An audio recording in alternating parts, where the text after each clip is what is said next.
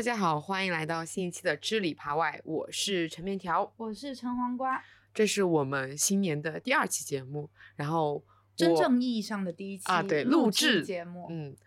这一次呢，我又回到了熟悉的上海来生活二十天。哦，我们昨天还开了第一届吃里扒外选题会，一口气定下了半年度的选题。对，嗯，就争取努力不做一个月更。月更，如果我们能保持月更，倒也还可以。主要是一直 连月更好像都有一点难把握。但是我觉得我们今年可以的，我们的选题目前来看都非常的满意。嗯嗯，是的。好好准备，想要从我回到上海待将近一个月的列了一张吃的清单出发，来聊一聊说旅行一定要吃到本地正宗的食物吗？虽然我觉得我这次回来上海有一种半生活半旅行的意义在，嗯，但是我感觉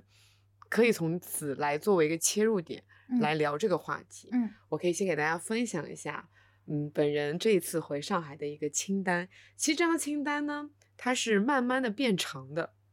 它不是一次性就变成了现在这样子。我是因为今年想要开始重新做一个公众号图文的实物记录，所以我就打开了一个新的文档，列了一下本人这一次在上海。吃了哪一些餐厅，然后就发现这个餐厅的 list 有点长，然后主要就是这几家，一个是新开的一家湘菜馆，叫做香蕉，你也去吃过了，嗯嗯嗯，它是一家深圳开过来的湘菜馆子，然后它做的那种风格是偏有点偏 bistro，但是我也没喝酒，我觉得湘菜跟酒自然酒这东西，其实我个人还蛮觉得不兼容的。因为我吃完以后，整个人已经辣辣的、麻麻的，我已经喝不动酒了。嗯，但这家餐厅还蛮好吃的。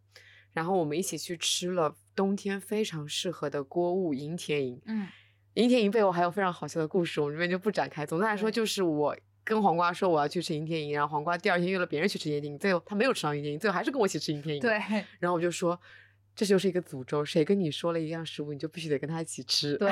是的，对。还有锅物二号也是我们一起吃的，因为昨天大降温，我们就一起相约韩国街去吃了热乎乎的米肠汤饭。对，吃完米肠汤饭以后，还去吃了恋恋烧仙草。嗯，但你还是坚持吃冰了。对，就我昨天不是说吃米肠汤饭后去吃冰，就很像你先去蒸桑拿，然后泡冷水吃。对，是的。然后日料也吃，安排了几顿，像是烧鸟，安排了一顿杏。长应该就这么，应该是这么读的吧？姓长上，因为我原来的食堂就是在我们最后一次一起去吃了之后，他就没有再开了，我就找到了一家新的食堂，嗯，然后还吃了一顿烧肉，是我一直以来非常非常想吃的铁屋，但是它有一个很变态的规则，它是严格提前两周约，就比如说它今天会开放，正好两周后的那一天的预定，不多不少，只有那一天。现在这么夸张啊？就是就其实挺好约的。就比如说你今天可能晚上还能约到两周后那一天，但你是比较严格的那个两周预定制。嗯，对，烧鸟还吃了一顿，是一个比较家庭的那种小馆子，叫恒春园。然后还吃了一些比较家常的料理，像是台州菜、四十味汤，还有嗯长沙米粉、青青。以及一家算是广州啊，然后或者说一些福福建的那种家常菜风格融合的那种，叫做荣康一号。再一次去吃了一下豪生，都是嗯各种菜系的一些家常口。报完这个 list，其实就能感觉出来了。其实我这一次回上海跟本报没有什么太大的关系。嗯嗯，由此我也想到了。嗯，我想聊的这个话题就是我们在旅行，在一个城市里面，一定要去追求所谓的正宗、所谓的本地本帮的菜吗？嗯嗯，那我们这一期的答案肯定是否定的。嗯，我们可以先聊着，现在给一个，然后聊完之后看我们的答案有没有变化。好。那么我们就从这张餐厅的清单想聊到一个话题，就是因为在上海生活了几年了嘛。那如果说有朋友来上海旅游的时候，一定会问我们说上海有什么推荐的吃的。我想要听一下你会给他推荐什么。我现在基本就是我喜欢吃什么，我就会带我的朋友去吃什么。我也会问问他们，看他们有没有自己比较想吃的，他们就哪几个方向的菜，然后我根据他们的需求。再去做一个挑选，但如果比如说他就说交给你了，那我平常一直去吃的那几家，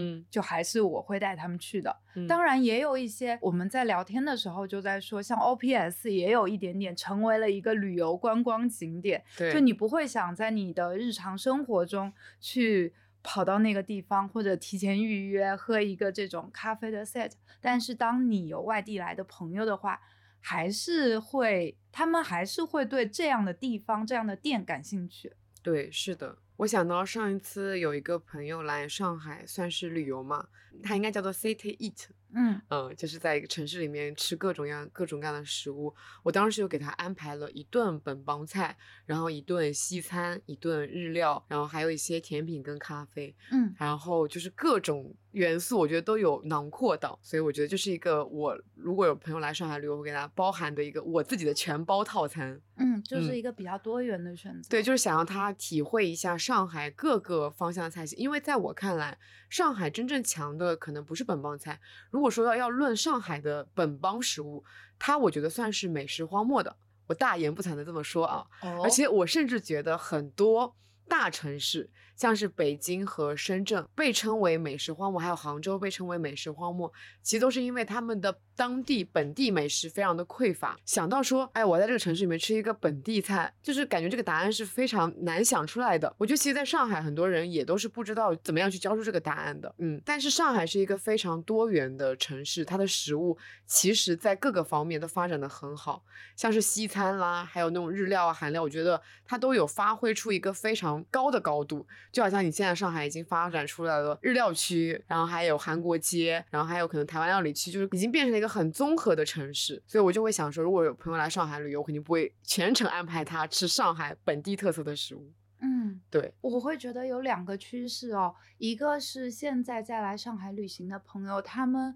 比如说搜索小红书啊，或者搜索一些社交媒体，他们会倾向去一些刚刚开出来的新的，或者嗯是就是流量风口对，的那样的店。然后反而是我一个居住在上海的人，我反而不会去关注到的那个领域，其实它也给我带来了一些新的视角。嗯，然后第二个是我反倒不觉得上海的本地食物特别的弱哎，嗯因为像它的那个面，上海面应该是根植于苏式面，对对对，是的，对吧？如果外地来的朋友，我觉得如果选一个那个上海食物的话，其实会想说，比如说带他去吃顿面，哎，我只有在夏嗯天的时候会带我的朋友们会去吃面。对，哦上海冷面哦。不过前段日子也有跟朋友去吃了一顿上海本帮面，就是那嗯种、呃或者腊肉浇头的，或者说是那种阳春面。嗯，嗯，但是本帮菜确实好像还蛮少带朋友去吃的，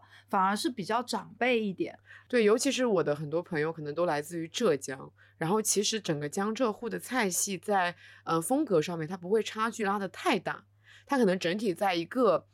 就大家用的食材，然后大家可能有一些做法都是非常相似的。这就好像，如果说我的浙江朋友来上海旅游，我带他全程吃本帮菜，可能会被骂，就是好像一直在吃一些很家常的东西。嗯对，然后我个人有一个体感哦，就是来上海旅游这件事情，其实曾经可能会有一些想要必吃的东西，但是它这个必吃东西一直在随着旅游趋势的变化而变化。像我小时候来上海旅游，然后那肯定会要去吃一些上海的那种什么城隍庙的小笼啦，什么这种东西，就非常非常的游客，非常非常的景点的那种食物。然后后来有印象啊，就可能一八到二二年这个区间，然后像什么 bistro 那种。概念突然流行起来了。记得一九年之前，bistro 这个概念是非常非常弱，那时候上海的 bistro 也很少。但是在这几年突然井喷式爆发，我就发现大家来上海，很多人都会想要去打卡很多的 bistro，因为这个东西可能在全国范围内还没有达到一个嗯饱和的一个非常成熟的状态，但是在上海已经非常的成熟了，大家就会想来上海去体验一种异国风情，对，嗯嗯。然后还有就是像不让去这种，也大家也会想来上海体验，就觉得啊别的城市好像吃不到什么好吃的不让去。但是我感觉我在上海也吃不到什么好吃的不让去，小声的说啊，我 对。然后最近因为繁花，上海的那一些本土小吃又开始流行起来了，嗯，像什么排骨年糕，突然发现怎么只有排骨年糕会流行起来了。油墩子有吗？嗯、油墩子有吃，但是好像也比较哦，粢饭团，嗯，对，就流行起来的还是本土的小吃。然后我感觉在整一个繁花里面，其实我当时发现涉及到本帮菜的部分也很少，只可能出现了一些什么红烧滑滑水这样子的一些名字，很多还是在放什么粤菜啦，还有一些什么呃怀石料理融合本帮菜。我朋友问我怀石料理，这个算是什么菜系呢？我说这就叫做 fusion。嗯，确实，对我就感觉曾经我们来上海旅游也会有一些流行趋势的变化，但是你会发现。上海这个城市，它就是它算是一个大的城市嘛，它就会比较的脱离开，你一定要在这边吃一些非常本地的、非常正宗的食物，反而你会想要在这边吃一些很新潮的、当下正在流行的一些食物，对。但我会觉得上海就像一个流行展示橱窗，就像你在说的，它有不同的趋势变化。嗯，但我会觉得这个其实跟每个人的情况还蛮不一样的。如果作为一个刚来上海的人，就第一次来上海的人，包括回溯我们。可能小时候第一次来，好像吃的还都是那些刻板印象里的本地食物。哎，我觉得不是，哎，是因为就是因为就是我最近观察到的，大家可能第一次来上海，因为我也经常在呃两室一厅的听友群里面，可能也会有人问我说，第一次来上海，他想去吃一些什么餐厅，我就会发现大家现在已经。在上就对上海这个概念已经不再想说我要去吃一些小笼包什么的了，嗯，我觉得还蛮神奇。但是可能会想要选择那么一两个什么生煎这种，然后其他以外他就可能不会想说吃太多上海食物，嗯，他们还是想更多的去体验新潮，嗯，对。但是你说的的确没错，我觉得上海是有一个引领整个全国嗯食物风向标的感觉，就上海在流行什么，可能马上底下的一些城市也都开始流行那个食物了，嗯。那如果对标北京呢？说到北京，就是我觉得北京是一个更加典型的旅行不一定要吃到本地正宗食物的地方。但是我我每一次去北京，我一定会安排的，是那这几顿啊，嗯，烤鸭我一定要吃一顿，嗯，卤煮我一定要吃一顿，哈，我超爱吃卤煮的，发出了乌沙奇，为什么？你不爱吃卤煮吗？不行，为什么？我喜欢吃那个脆的炸的那个灌肠，但是。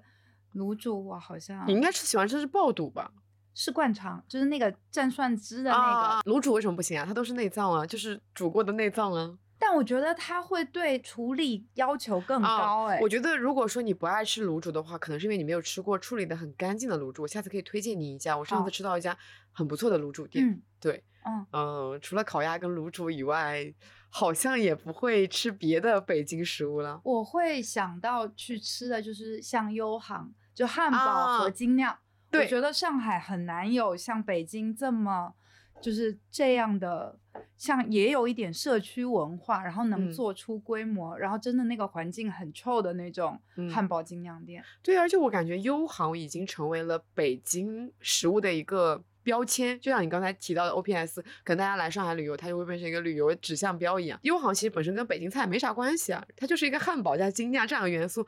跟北京菜都没啥关系。可他偏偏就成为了一个北京美食的一个代表人物，嗯嗯，而且他蛮神奇的是，北京的一些在长期在那边生活的朋友也很爱吃友好，我们去北京旅游也很爱吃友好，嗯，对，嗯，那除此以外，你在北京旅游，你还会有什么固定的？是不是就发现没有什么特别本地向的东西了？呃，对，就就有一个我每次去北京都会吃的东西，还是 c o n y 推荐我的，就是去鼎泰丰吃冰。很奇怪，哇！鼎泰丰只有北方地区卖那个。给大家理一下这个有多么的复杂这个背景啊！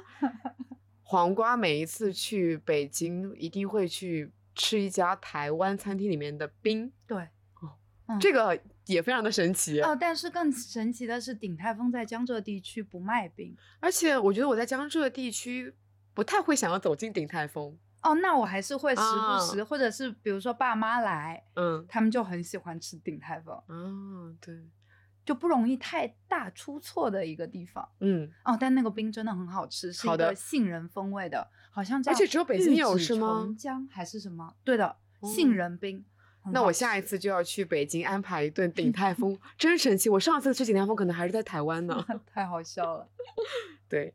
就我觉得。嗯，在大城市旅游这样的情况是非常容易出现的。我们我们会少量的安排本地正宗的食物，而大量的安排一些其他的食物。嗯嗯，像这两年我就去北京吃了一些在北京发家，但是跟北京菜没什么关系的餐厅，比如说像大有这种，还开来了上海，嗯还有半山腰这种也开来了上海。半山腰是做云南菜的，嗯像是红也是做云南菜，但他们都是在。北京餐厅开过对，我觉得还蛮神奇的。他们都是从北京开市的，但是都跟北京菜没什么关系，可是都还挺好吃的。这些餐厅让我觉得北京不能被称为是美食荒漠。嗯，那杭州呢？杭州还真的是一个，我的杭州有两个旅行侧重点，我会吃一个比较精致的杭帮菜。嗯，啊、就它主要集中在可能八卦新村那一块，有很多很多的杭帮菜，哦，还有福建牛肉羹店呢，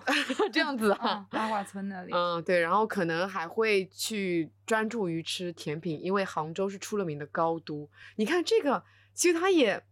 算不能算，你说不能算是本地正宗的吧？但是因为这边的一个风气，就是杭州有非常多的咖啡店，他们都很爱做蛋糕，并且蛋糕做的都很好，然后你就成为了一个来杭州旅游就会想要吃很多蛋糕，嗯就我有了这样一个选项。嗯，对，细分领域。啊，对的，我觉得就是当我们把旅行这件事情，就是旅行食物这件事情撇开了本地正宗之外，你会发现，原来你有这么多的选择可以选，原来有这么多的思路可以打开。嗯，嗯但我还是会觉得有一个阶段性的问题啊。嗯我不知道是不是，比如说，呃，是我们这一代还经历了观光化时代的尾端，嗯就那个时候还是会有那种所谓的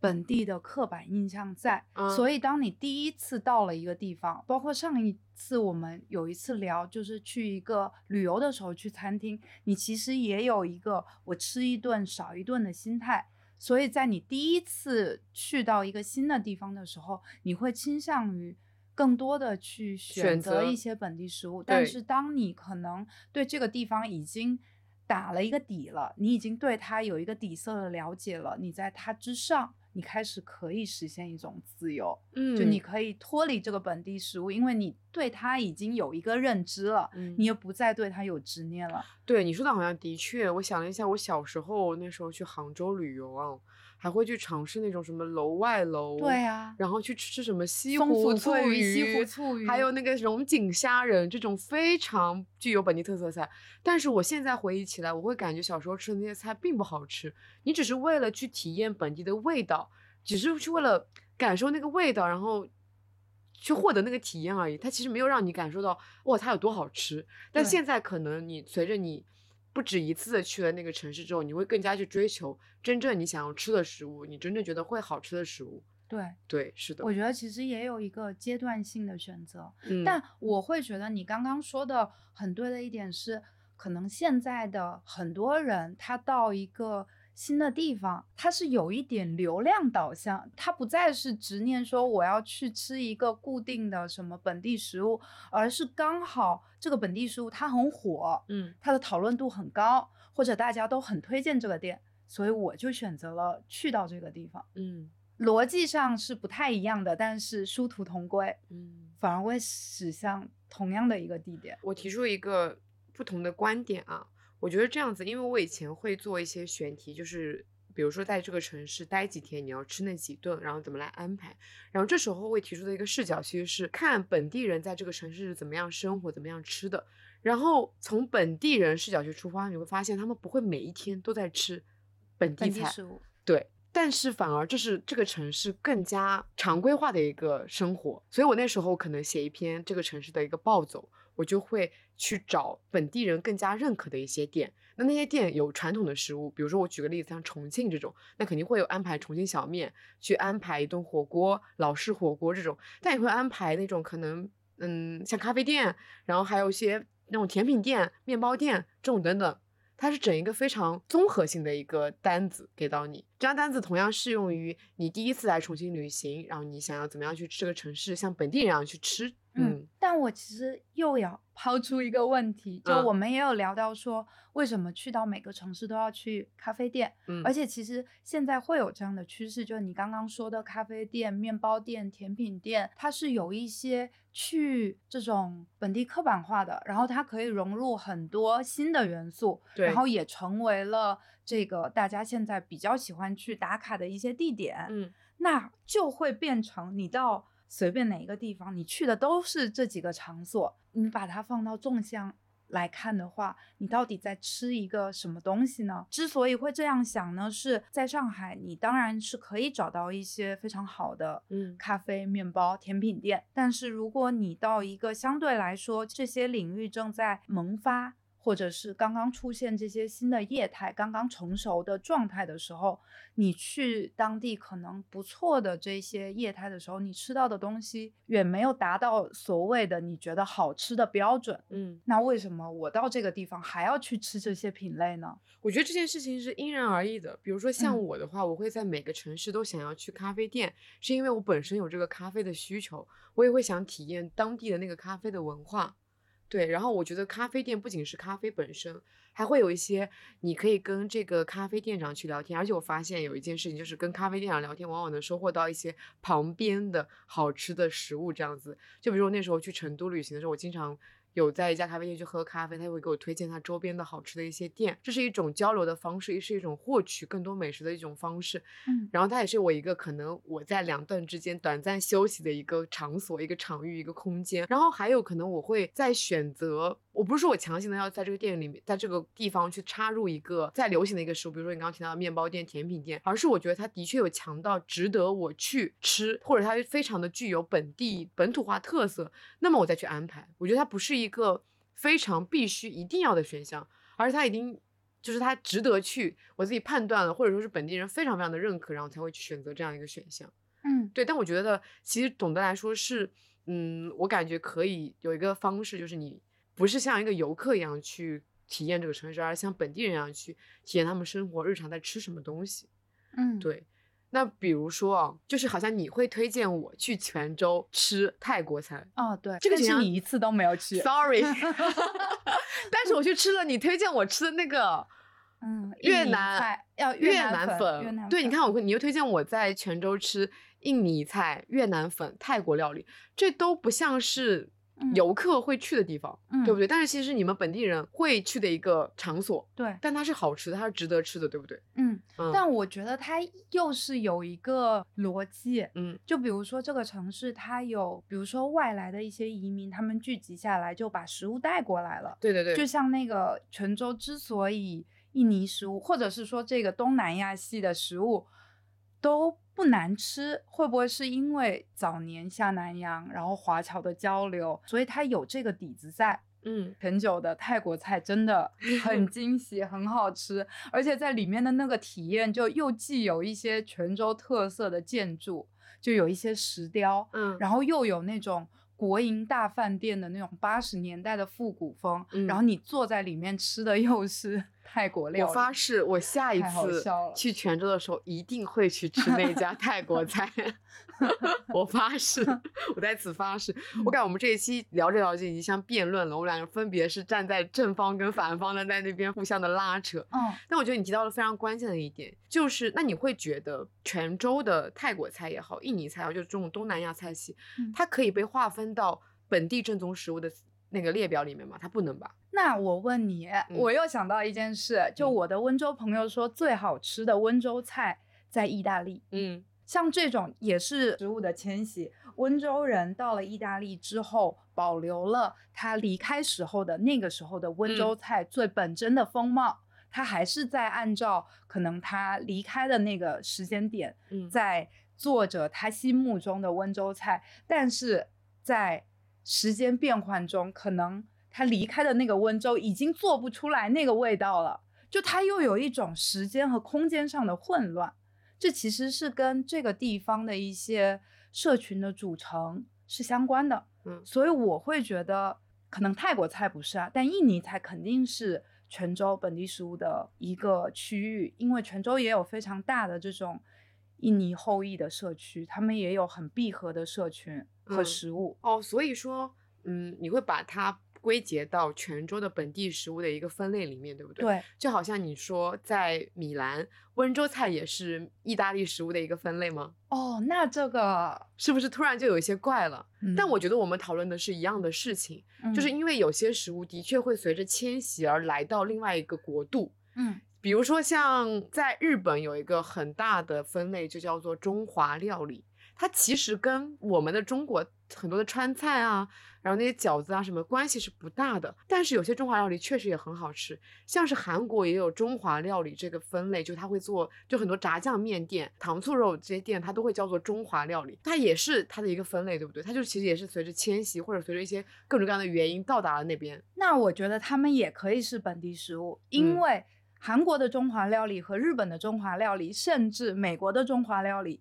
已经发展成为了一个新的分类了，对吗？它也是具有本地性的呀。对，包括意大利的温州菜，它的食材的获取，嗯。我觉得相信就到了一个地方，它肯定大的方向没有变，也会有一些细微的改变吧。这些细微的改变是不是也足以让它变成融入本地的一个本地菜的特征？嗯，我还想起一件事情，也觉得很有意思，是在郑州吃河南烩面的时候，他们有一个派系，就是在国营厂比较密集的那个区域，他们会吃咖喱烩面。啊，而这个咖喱烩面就是当初可能八九十年代上海女工将咖喱粉带到了河南，把这个吃法带过去了，结果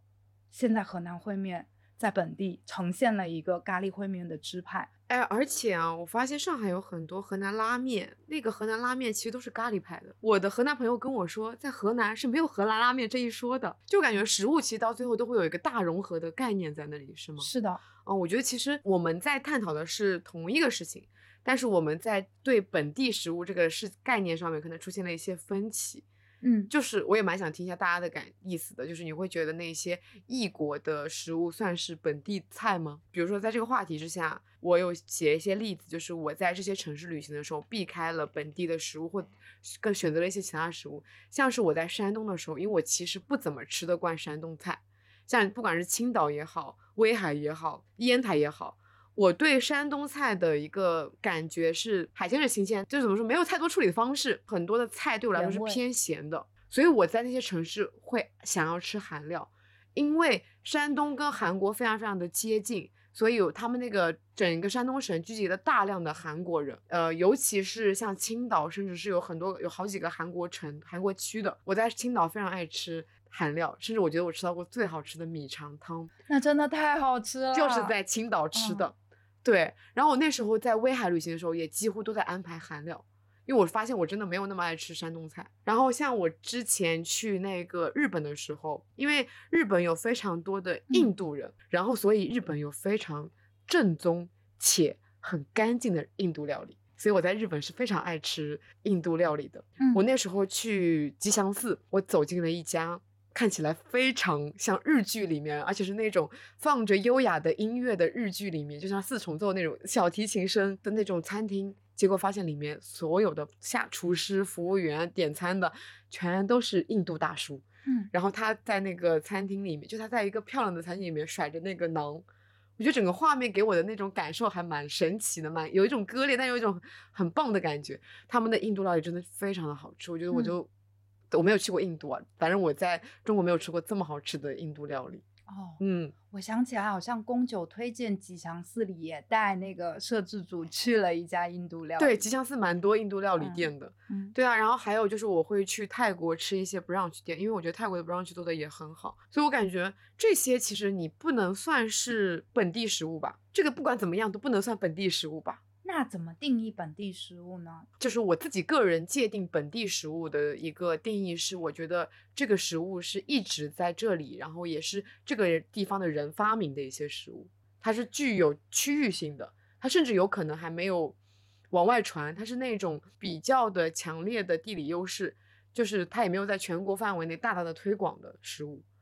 感觉这种叫本地食物。啊，嗯，那那但是有很多就已经非常出名的食物啊，比如说武汉热干面，嗯，这种它，也是为人所知。我觉得意思就是它，那它是本地发明的嘛，嗯嗯，它没有，它的确向外推广，但它是非常一直以来都在这个地方的一些食物，嗯对吧？嗯嗯但我很神奇的发现，就之前看我们都会觉得鸭脖是武汉特色，对不对？对，但是我后来发现，池莉是写了一本生活秀，里面嗯还被拍成了那个电视剧，嗯就演了一个在金武路上的卖鸭脖的老板娘。嗯，其实武汉鸭脖的叙事就是从那个小说和作品开始的。真的啊、对，现在金武路上有超级多鸭鸭，就是卤味店。那么我感觉我个人对于本地食物之外的一个界定，就是我觉得它是外来的，它嗯并不是从这个地方发酵开来的，嗯而是可能随着迁徙或者说反就是随着外地的人来到这个地方，然后把这个食物带来了。嗯，那嗯可不可以这样理解？其实是两个概念嘛，一个是比如说你在上海吃的其他地方的这嗯种食物，它肯定是不属于这种所谓的本地食物，但是当这个外来食物迁徙而来，它跟本地是有结合的，比如嗯说日本的中华料理，比如说日式法餐，嗯它已经可以单独。拼成一个新的品类，它就嗯是已经有融合和变化存在。嗯那是不是这一类可以摘出来？它是可以作为一个本地特色料理的存在。嗯，是的，就是比如说像日本的中华料理，它其实不管是像麻婆豆腐，还是像他们那边的饺子，可能跟我们的本身的中华料理都已经有一些差别。他们因地制宜了，去改造了那些食物之后，嗯，那可能就是它变成了一个本地派的食物。对，嗯，那就是属于本地的。你像海派西餐，它是不是本地料理呢？算。对，那如果说是他还在这个地方做着比较正宗的那个地方的食物，那这个就不能叫称为本地食物吧？比如说你们泉州的泰国餐厅，他做的是正宗的泰国料理，对，是吧？对，啊、那这个我认同，对吧？嗯好，那我们现在就终于达在达成了达成了一致。嗯那你有什么，比如说在其他的城，在一个城市里面吃非本地食物的一些经历吗？啊，就是在宁波啊。啊，我因为是二二年的时候就在宁波出差，当时也是拍一个美食纪录片，就等于是跑了宁波的各个地方。然后，但是其实二三月份去还挺尴尬的，嗯因为那时候海鲜也不是那么的齐全，就是蟹季、带鱼季也已经过了。然后还没有到清明，也没有春雾，那个时候应该是会晒咸季，但是咸季它又相对来说，就你一年四季晒好了，你都可以吃的一个阶段，所以嗯那个时候去宁波就会有一点青黄不接。然后我在二二年就是走了这么一趟，会有一点稍微碰了一鼻子灰的情况下，我二三年又是同一个时期，又到了为什么一定要坚持在那个时期去啊？就其实也是因为工作呀，哦，但是二三年吃的那几餐都是我现在想起来觉得好吃，然后印象很深刻的几餐。嗯一个是去吃了一个东北菜，我们那几天吃的菜其实都是厨师他们推荐的，就自己平时也会吃的。吃了一个衢州菜馆，然后他们就说第二天我们去吃一个非常好吃的东北菜馆，而且要在早上十点钟就去排队，你才可以吃得到。这么夸张？，对，然后那个馆子其实非常的其貌不扬，就是一个东北家庭炒菜的小亭子，就设立在那个餐厅的一进门的地方，就好像是那种脏摊，有嗯一个铁锅就在那儿炒粉啊炒饭，他就用那个小锅子。做各种菜，锅包肉、溜肉段，就是在那个小小的铁锅和空间里，就在你面前把它做出来的。结果吃到的时候，真的锅包肉还有酸菜馅儿的饺子太好吃了，就是那种忍不住吃到都要为它鼓掌，在东北都没吃到的东北菜的味道，哇我，觉得很奇妙哎。对啊，嗯，这个感觉就是非常契合我们这一期主题的。你抛开了本地叙事之后，发现会吃的好开心。嗯，嗯就你不再限于那种对本地食物的执着。我那时候回来还发了一个发了一个微博，嗯然后我就说，摘除了只想吃本地食物的游客滤镜，为三餐安排纠结、交作业般想写出完美答卷的那种紧绷的神经，嗯反而就变成了绷久了，然后变得很松弛的、没有用的皮筋的状态。对，是的。像我这一次去俄罗斯嘛，然后那你肯定也是安排了几顿俄餐的。但我跟你讲，我一开始对俄餐的想象是非常糟糕的，就是因为以前就是嗯，听说俄餐是非常的难吃的，但我嗯发现我这次在俄罗斯意外的吃的还不错，是因为其实俄罗斯有非常多好吃的、便宜的西餐，可能人均一百多，你可以吃到一个很不错的北欧料理店。跟我一起去的桑尼就跟我说，他从来没有在欧洲吃到过这么便宜的西餐店。像我说，我也没有在上海吃到过这么便宜的西餐店。我觉得像这样子的一种叙事就是非常的好。嗯嗯，还有就是他之前也有讲说，他之前对俄餐的印象很好，是因为他以前在东北吃到过巨好吃的东北阿姨做的俄餐是非常非常好吃。但是他发现他实际到了俄罗斯以后，发现跟俄餐本餐还差的蛮多的，就是更像是偏向于东北菜的那种俄餐。嗯，对。嗯所以我就会觉得摘除了本地这个滤镜之后，其实你会觉得找食找好吃的食物这件事情会变得更加的轻松。嗯，嗯但是你还是要对抗。嗯，就如果比如说我第一次来这个地方，我到底怎么放下那个？我感觉就是半半。嗯，嗯但每一顿，我觉得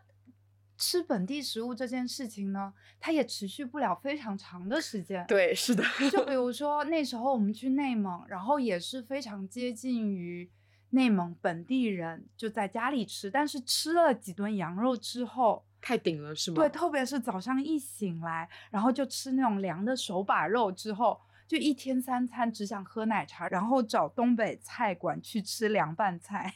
嗯，就是肉吃太多了，你反而就对蔬菜有一种渴望。嗯，对嗯的。我们前面聊的其实都是在旅行，就是否定的嘛，就旅行中一定要吃到本地正宗的食物吗？我觉得，嗯，也是有一些情况是它非常的适合，就是反过来讲的是，我们去这个地方就一定想要吃非常本地正宗的食物。嗯就是我举一个非常标志性的例子啊，像潮汕这种地方，我觉得我就会安排非常的本地的几天，大吃特吃个三四天。啊，但是潮汕是因为它非常的丰富，对，它无论是小吃、正餐、甜品，它整个体系都非常的完整，它可以嗯给你不同的体验，所以你不需要摘除出来。有很多地方的本地食物就是非常的重复，可能你一天吃个两顿，它都是一个味道。嗯哦，我想到了柳州，我去柳州就是一天，也是因为工作，一天可能要吃个什么五六七八碗螺蛳粉，然后当你想要把自己摘出来，想再找找有没有其他什么吃的，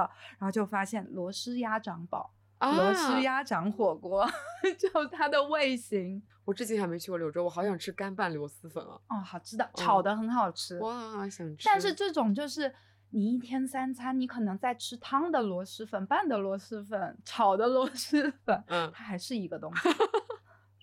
对，就是它，嗯，虽然很好吃，但是你不能一直在吃它。所以我觉得，像小城市其实是更加适合去打开本地食物的，但是也要看这个小城市它的整一个的味型丰不丰富。像是像台州啦、潮汕这种本地美食非常的庞强杂，对，嗯它有很多的选择的时候，那么我觉得大家肯定会以本地美食去出发。但如果说它没有那么强，大家可以放下对本地美食的执念，尝试一些别的食物。嗯，我们刚刚聊的其实也让我想到了之前看日本流行美食文化史，他就提到，其实，在七十年代的时候，女性杂志除了大肆的在夸奖西方的一些食物的同时，它其实也在聚焦小地方的传统食物。我印象很深的就是这本书的作者田中三印子，他就评论这件事情嘛，他就说，与其说回归传统，倒不如说就是站在异乡人的视角。重新发现了西汉的日本美食，嗯绕了非常大的一个圈子。但是在这里，好味道并不是什么特别的美味佳肴，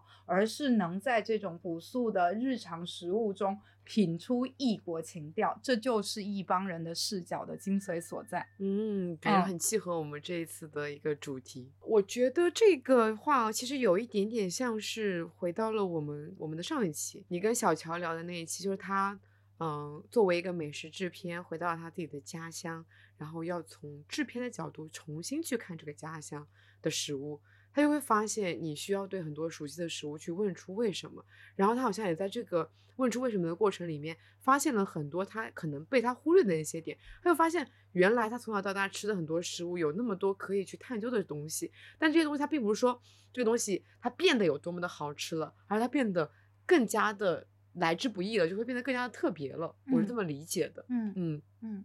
但是有时候你身处在一个所谓的本乡里，你可能未必对你本乡的食物那么了解，有时嗯。候你反而借助你的朋友也好，或者异乡人的视角也好，你才能更了解你的家乡。就比如说我，我觉得我现在就被泉州抛弃了。大家发的新店，嗯我完全觉得我还活在大概五年、十年前。然后以前说泉州的街道，可能十年、二十年过去了，那个街道还是我小时候看到的样子。但是嗯这两年，泉州已经变成了我不认识的样子。包括哈尔滨，大伙的哈尔滨其实也是这样。嗯，嗯对的。所以我觉得，嗯，不管是食物也好，流行的趋势也好，它其实一直都处于一个动态变化里面。所以我们也不能，就是可能，我觉得以前那种旅行攻略里面会一直告诉你说啊，这个地方它的特色食物是什么什么什么什么，那么你到这个地方一定要去品味什么什么什么什么。但这些可能已经变成了一些过时的叙事了。那么你就是其实可以抛开过时的叙事，去回到你自己的那个现代的那个视角，就你到底想要在这个城市里面去吃到什么好吃的食物？嗯嗯，嗯，我感觉不管是在旅行中还是在日常生活中，好吃的、妥帖的、让你觉得舒服的食物，永远比所谓的打上了正宗这种标签来的更加重要。嗯嗯，我觉得不要委屈自己的胃，不管是在旅行还是在日常生活中。而且我现在会有一个感觉，就是即使我是在某个地方旅行，当我此刻非常的想要吃一个别的东西的食物，我就会想尽一切办法去吃到它。就比如说我现在可能在我那时候在俄罗斯旅行，我很想吃拉面，你知道吗？哈，就再次这样子的发出沙琪的声音。当你在这个城市已经吃了十天欧洲食物之后，就是奶酪、土豆、面这种围绕着你的时候，你会非常的想念一些亚洲的食物。嗯但是在俄罗斯中餐是非常贵的，然后我就那时候感慨，就是我好想吃一碗日本拉面，嗯。我就找了一家日本拉面店，走进了里面去吃那种食物。我觉得我现在会更加的去，呃，比较的真诚的问自己，说我此刻我非常想要吃什么食物，然后我就去满足我现在的胃。嗯。嗯，我感觉嗯。希望大家在旅行中都能保持这种心态，就感觉把食物这件事情不要放的这么的锱铢必较，这么的有执念在那里，可能你嗯。会对这趟旅行有更多的别的不一样的体验。嗯，嗯，是的。对，而且我现在也会享受那种我现就是我可能在某一个走路的途中，我发现了一家我很感兴趣的店，它可能不在我的 list 上面，它可能也不在呃所谓的本地美食的一个范围之内，但我发现我对它很感兴趣，我就会走进去。嗯嗯我其实这几个月以来的旅行，我在践行一种新的方式，就是我先去找到我的目的地。这个目的地通常不是跟吃相关的，嗯。嗯，就比如说逛菜场好了，嗯。但是在逛菜场的途中，或者是你在那个路上遇到了什么看上去好像还蛮好吃的店，或者到了菜场之后，你打开大众点评，把它作为一个纯粹的工具，了解一下这附近有什么吃的，嗯，然后就是随机的走进去，嗯就开始啊。不过本来也是个 P 人啦，就 P 人确实也 比较容易随意起来。就嗯我觉得现在反而是不做预设，不要执念，然后确认一个目的地，往那去遇到了什么，有啥吃的就吃呗。对哦，但是当然，那个你也是在那个选餐厅的时候，你是有自己的标准在的，对，我觉得嗯我们的、但吃到不好的也无所谓啦。嗯。嗯。我觉得我们现在这样子，可能嗯，心态更加的放松，也是因为可能过去几年会有很多的执念，嗯。而且以前为了美食工作的时候，你真的探索了太多一定要在本地干什么这种事情，嗯。然后现在就会想要更加的让自己的旅行也好，就会更加放松一点，更加嗯。松弛一点。嗯，嗯。我还想讲一件事情，就是在十一月份去厦门的时候，嗯特别好玩。就因为是为了电影节去的嘛，所以我每天就是随机的走走逛逛，然后饿了就赶紧去吃个什么粉啊什么的。嗯然后刚好在电影开场前，我去吃了一个呃冬粉鸭，嗯，嗯，冬啊粉鸭。我此刻好想吃冬粉鸭。然后呢，非常开心的吃着冬粉鸭的时候，突然隔壁就有一个非常大的响声，然后结果是隔壁的卤料店夫妻吵架，然后东粉鸭的老板老板娘就冲出去 看热闹，我以为是去劝架，居然是去 看热看热闹。然后两个人还会心一笑，想必这样的场景已经出现了不止一次了。嗯，然后当你走出来那个场景里，然后就看到隔壁散落了一地的花生米，可能卤料比较贵吧，啊然后老板娘摔的是花生米，就觉得这种时刻嗯还蛮有趣的，就随机出现的，对，因为随机吃而出现的这种随机的很生活化的时刻，嗯嗯，它可能是更本地的，嗯嗯，对。我觉得我们聊完这一期之后，其实没有给到大家一个完全否定的答案，不是说你一定要去避开说本地食物这样子的，而且我而是我们觉得在旅行的时候，食物是一个是没有一个标准答案在的，你可以去尝试本地的食物，你也可以去尝试本地食物之外的食物。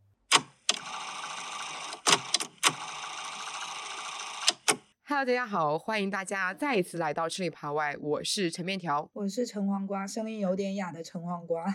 对我是声音比较敞亮的陈面条。这一期节目还没有结束，我们又回来补录了一段新的，主要是因为在我们这一期节目录完之后。黄瓜就去了一趟重庆，然后在这一趟重庆的旅行中，他再一次对我们这个选题有了一个全新的、深刻的认识，所以就要请黄瓜来说一说。其实上期录完我就有一种怀疑感，就嗯虽然最后的结论是说我们也不一定执着于本地食物吧，但是我也不嗯知道我在实际情况下能不能真的知行合一。所以也嗯带着这样的怀疑来到了重庆。重庆的那个经验呢，还蛮神奇的，是因为我之前的领导老大，他是在疫情之后移居到了重庆，所以这一趟在重庆吃的所有的东西都是来自于他的推荐，是一个非常有个人导向的美食的 list。然后我们去重庆吃的刻板的这种本地食物，你会想到什么？如果我去重庆的话，一般来说我会吃一顿小面，然后吃一顿老火锅，然后就是可能去吃个呃鸡。对，我会觉得就是你刚刚说的小面火锅，然后我嗯会觉得这些食物给人的那个感官上都是一种很直觉的辣的爽感，然后这种嗯爽感就是会作用到你的舌头、肠胃，甚至是排泄，所以大家到重对庆都会 很默契的说，隔天就会问候说，那你昨天肚子怎么样？然后我之前的老大。他反而一直在跟我们沟通的是，他想要一种是更舒服的辣，所以他嗯推荐的餐厅呢、也非常符合他的这种想法。就在重庆的四天里面，我们根本也没有经历过这种肠胃的冲击，我觉得还蛮神奇的。嗯包括火锅，他也会说他喜欢吃那种吃完之后人还是很舒服的火锅，而不是那种一上来给你一个感官很刺激的这种老火锅。然后他也嗯会觉得现在市面上的很多小面会做的过油。嗯非常不巧的是，他个人很喜欢的小面啊火锅，在我们去之前是都收掉了。啊，那你可以偷偷告诉我他喜欢的是哪家，我记下来，下一次去吃但是这两家店现在老板都不做了。啊，所以就直接不即使去做了。可能也吃不到了。所以我们嗯落地第一餐吃的其实是一个川菜，我觉得嗯还蛮神奇的，因为这个是一个情理之中、意料之外的选项。大家一嗯般都会觉得吃川菜是到成都，而不会想到去重庆吃川对菜。哦，不过我对嗯川菜一直都是有一个认知，就是川菜它没有那么辣，它的味型其实是非常丰富的。是的，嗯我们去吃的这个餐厅就是比较符合你说的这种比较老派的川菜的餐厅。它是嗯据说一开始请来了很多这种非常有名的老师傅来坐镇，所以整体餐厅的装潢也好，菜式也好，呈现出来的都是一个非常老派的状态。但他的嗯生意其实感觉也没有我一想象的那么好，可能在这个中午的饭点过去，人也是有一点稀稀拉拉的。然后因为我之前的老大他是几乎每周都会去这个餐厅，就一直吃一直吃，所以就筛选出了自己的一套菜单。我当天印象比较深的就是有鱼香肉丝，它鱼香肉丝就是非常老派的鱼香肉丝，只用了葱，而没有加现在我们可能想象里会加的这个木耳丝啊、莴笋丝啊什么的。然后它的嗯粉蒸肉也非常的好吃，还有可能更偏重庆的这个合川肉片。还有一个嗯比较特别的就是水煮烧白，这个菜老大是说他之前一直很想点，但没有点。他们家的咸烧白很好吃，但是这个水煮的做法他也是第一次吃。那你整体吃下来，你的感受如何呢？我就觉得是在一开始就你到了重庆的第一餐就定了一个非常高的调子。嗯嗯，它就是我们之前想象里的那种非常老派的川菜的样子。前面我说的这几个菜，就像你以前在看这种老菜谱上怎么描述的，和你吃到的味道，它是非常符合的，而且就嗯很符合老大的那一套逻辑，它非常舒服，非常熨帖。我觉得其实是放在重庆是一个蛮妙的。对，对你像我们两个应该都去过重庆不止一次了吧？我觉得没有一次体验是以这样子为开始的。对，而且我会觉得大家觉得我就是奔辣去的，反而就会有一种受虐的心态，就真的想嗯要吃一个一口就辣到不行的东西。但是我们一到就吃了这么一个非常非常熨帖，也不能说非常辣的这种川菜，所以我会觉得一开始就定了一个很高的调子。就我那时嗯候还发了一个微博说，第一餐吃好了，是不是对吃的执念就可以放下了？但是后来 发现，就是我要待四天呢，接下来我怎么选餐厅？就这个调子定的太高了，我接下嗯来自己再选什么，感觉都可能达不到这个高度。就所以嗯这一趟就是老大的 list 一路走到黑了。啊，那也挺好的，就是你完全，因为你在你在那个城市有一个非常信任的人，你在就是你能完全的把口味这件事情交托给他，所以就是可以完全无脑的跟随他的 list 吃。这个其实是我旅行中非常喜欢的一件事情，就是有一个在本地的那种老饕，他可以直接无脑的带我吃他信任的餐厅，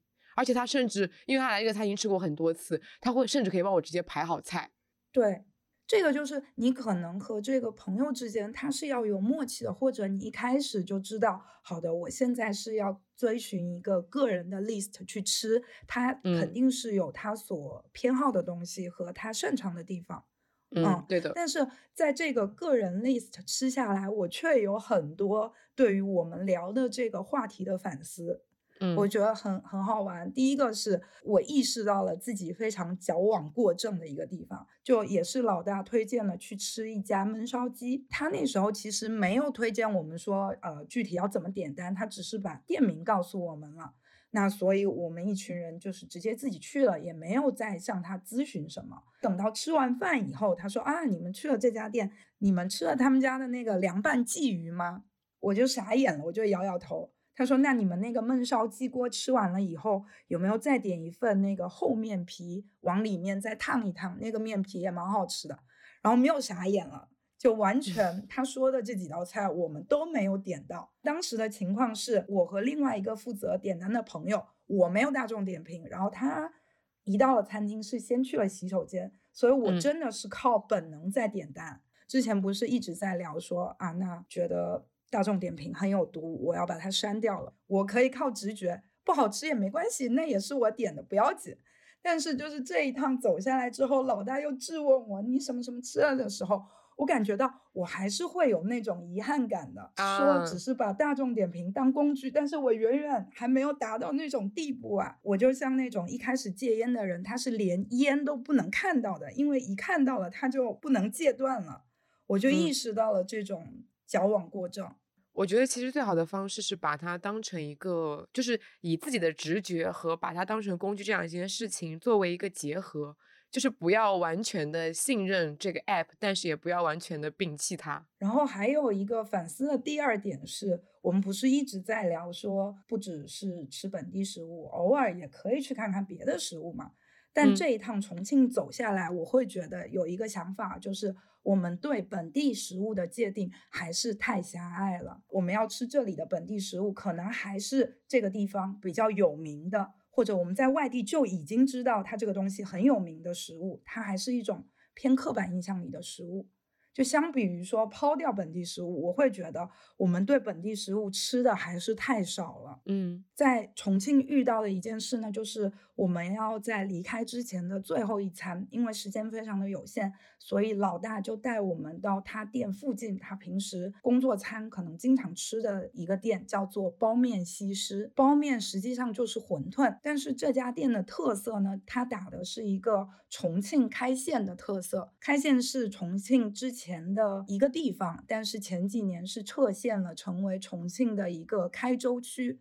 它这个嗯地方调味的特色呢，就是会大量的使用珊瑚礁。一开始看到珊瑚礁的时候，可能还没有办法想象说这是一个什么东西，但吃到就知道了，它就是我们在云南、贵州很常见的木姜子。嗯，只是叫法不一样而已。对，这家店的特色就是吃木姜子调味的馄饨，非常的好吃。搭配馄饨呢是格格，下面是红薯或土豆，上面就是米粉调味的各种肉类，粉蒸的形式。然后我们点的是羊肉格格和肥肠格格。非常好吃，就很适合牙口不好的人，很软 糯，然后同时它有它有那种很清香的花椒的椒麻香，就非常非常好吃。再去查那个开州还有什么特色，就据说这个地方会做混蒸的哥哥，把牛肉、羊肉、排骨和肥肠混在一个蒸笼里蒸，就还蛮想吃的。然后这嗯家包面西施，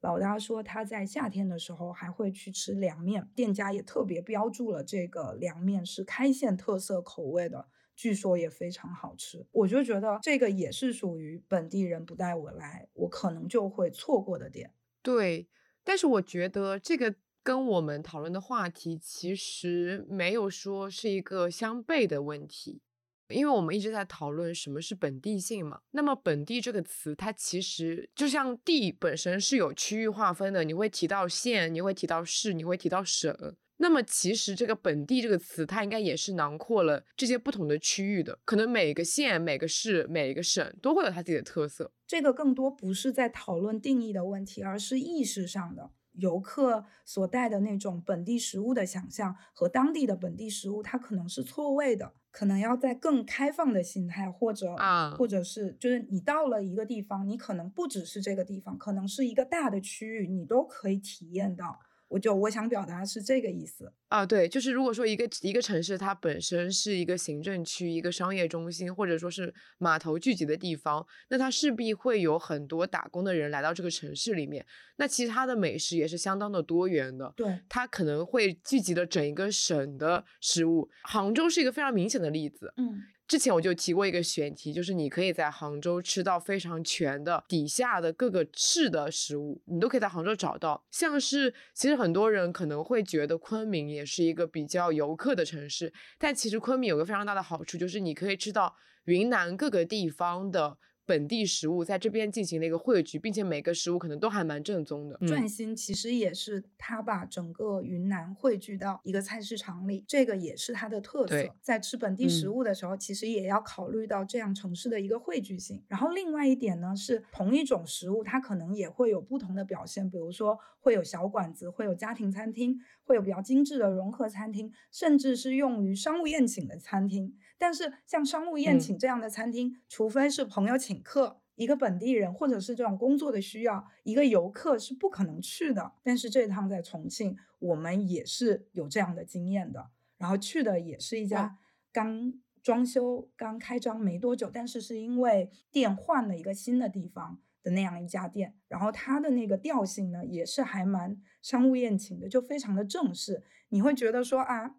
有必要就我们要吃的这么正式吗？但是，一吃到这家店，就又觉得啊有必要。这家店的特色就是吃姜鲜哦，就是它能拿到比较高规格、比较新鲜、比较精选级的那种姜鲜，是吗？，对，老大是说一开始认识到这家店呢，是也是他以前过来报道的时候接触到的。那时候店还是在这个长江边，是在渔船上吃的。但是这个店家呢，他就会在岸边养鸡，所以这家店的凉拌乌鸡也是非常好吃的。随着长江边不允许再经营嘛，这个店就有一些辗转的形式，直到现在变成了一个让我们感觉是有一点点像商务宴请的店。嗯，然后这一天吃了非常多的东西了，所以我们也吃不下太多，所以是点了两条不大的鱼。我记得是有一个壳壳，还有另外一个名字有点忘了。做法一个是清蒸，一个是酸菜，包括我刚刚说的那个凉拌乌鸡也点了，简简单单，但是真的太好吃了。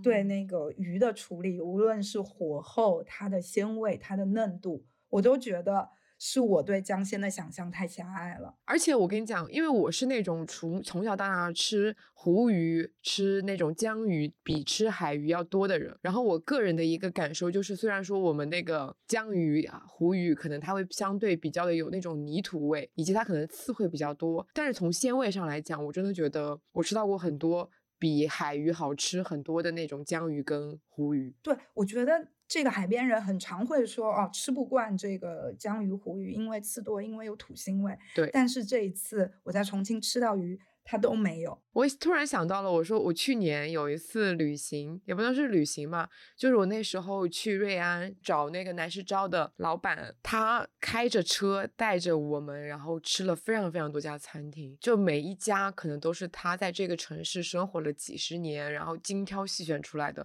所以可能每一家每一家的那个餐厅啊，都可能是需要开车半个小时到一个小时才能去吃到那种餐厅。但是我跟你讲，真的每一顿都很好吃，甚至。是有一家是那种可能它位于瑞安跟旁边城市的一个交界的地方，那边都是那种可能要上高速的人，然后他会下车，然后才会在这条街旁边随便找一家餐厅的那种那种装修，你懂吧？就是粗糙的不能再粗糙，朴素的不能再朴素的那种餐厅。可是它处理蔬菜的那种鲜度、那种嫩度真的太棒了。然后他还带我们去一个类似于那种入海口的地方，有一些小海鲜馆子，然后真的海鲜做的非常的好。那趟旅行我就是完全没有操心，因为我非常的信任他，我觉得我可以跟着他吃任何的餐厅。就是后来发现我的判断没有错，就是没有一顿是踩雷的，并且每一顿都让我很印象深刻。所以我就觉得在。这样狭隘没有被破解之前，可能本地食物对于现阶段的我还是吃的太不够了。但其实我会觉得啊，这个东西不是我们作为嗯去那个城市旅游的人做出来的一份 list。嗯，是的，他们一定是就是因为因为你要想说那些餐厅，首先它可能相对本身寻找的门槛会比较高，一般来说可能是某一个熟客这样子一个个带过去的。还有一种可能性就是，你就是他一定要在本地生活了一段时间以后，他已经帮你把可能会踩到的雷都已经踩了，而且因为他在那边生活了一段时间之后，可能已经在把最面上的那一层本地，就是那个我们一开始聊到的那种最狭隘的本地食物都吃完了以后，他再往向更深处去挖掘，对，然后才会挖掘出来更多精彩的东西。所以我觉得到一个城市去旅行，找一个。非常熟悉本地食物的朋友是非常好的一个打开方式。但另一方面，我也会自己想，就是不是自己也可以更加的锻炼这种自己出去找寻餐厅的能力呢？一方面是，嗯，认识到这样的人，有有这样的人带着吃，肯定是一个更不一样的体验。但是如果锻炼自己的这种能力，自己到一个城市里去挖掘，可能未必本地人也能找到的食物的时候，它可能也是另外一种打开方式。我觉得的确是可以去挖掘的，嗯。可是就像我们之前提过的一样，作为游客，你的本身时间是有限的。然后，如果说你这样去挖掘它，就势必会有一个可能性，就是你踩雷的几率是会有的。就是如果说大家就是能克服掉关于踩雷的这种心态，那是 OK 的。我想到了之前看那个《圈外编辑》嘛，然后杜杜小英就有说过。嗯，他每次跟责编，然后去陌生的城市里面采访。如果说午餐时间到了，然后那个编编辑拿开拿出手机来开始查台北 log，他就会觉得他没有办法完全信任他，因为他觉得不应该完全的遵从他人的意见，而是应该先靠自己挑选吃吃看看。他就说可以把人的工作方式分为两种，一种是会事先查台北 log 去决定吃哪家店的人，还有一种人就是可以先自己挑挑看和吃吃看的人。那我的一个感受是。呃，我觉得不用把这件事情，就像你刚刚开始讲的那样子，矫枉过正，是可以把这样子的方式去做结合的。你可以去找朋友问，然后你也可以自己去更多的探索，更多的挖掘，然后去训练自己，然后这样子可能会让自己这趟旅行在吃这方面有更丰富、更超乎想象的一些体验吧。对的，我其实讲到这里还想分享两段话。就也是我自己到这个年底的时候，大家都会想说要展望你的明年嘛。是跨年的时候，我想到的一段话是安溪水丸之前他在写《鸟曲》的一本书里讲到的一段话，他就说。任谁都可能遇见改变人生的事物，那可能是一本书、一段音乐，或是别人的一段话，形式千变万化。但是很多人遇到了，也只是麻木的放过。这个话我看到的时候，就会觉得好像明年我对自己的期待是，我要成为一个更敏感的人，不要麻木的放掉很多讯息。对，想到了我们上次提到的吴康仁，就是宁可犯错，不要 boring。对对对。但是呢，在前段时间，我嗯刚好又在看那个陈四方子的书嘛，又嗯得到了另外一点后续的推动吧。他提到了容易生存的五个重点，其中的嗯两点，一个是磨练感应力，就跟安溪水丸这个说的有点像，要磨练你受到外界的刺激，然后心灵得到深刻感动的这种能力。但是呢，在这之后，你还要培养直觉。感应力是面对外来的刺激而行动的能力，但是你累积了这样的经验之后，你就会培养出一种新的能力。但与其说是新的能力，其实就是本能，灵敏的感应到，然后让这种感觉成为你的直觉。嗯，我就会觉得，可能如果自己能够向这个方向去迈进的话，本地食物可能就不会是一个框架。地道也不会是一个框架，正宗也不会是框架。当你在努力成为这样的人的时候，一切可能都不再是一个框架。我会觉得我们讨论这个选题，就是说在旅行中一定要去寻找本地的正宗的食物。这个选题的时候，其实我们想讨论的，呃，一方面可能是什么是正宗，什么是本地这样子的一个嗯话题，但另一方面其实是想要告诉大家说。不要把自己局限在一个固有的范式里面。大家在旅行中对食物的期待可以更加的高一点，然后可以对食物的这个阈值更加的广一点。不管怎么样，都可以去试一试各种各样的食嗯物。这是我们想要聊这个话题的初衷。对的，好，那我们的补充部分就差不多就到这儿了。我们正式的下期节目再见，拜拜。拜拜。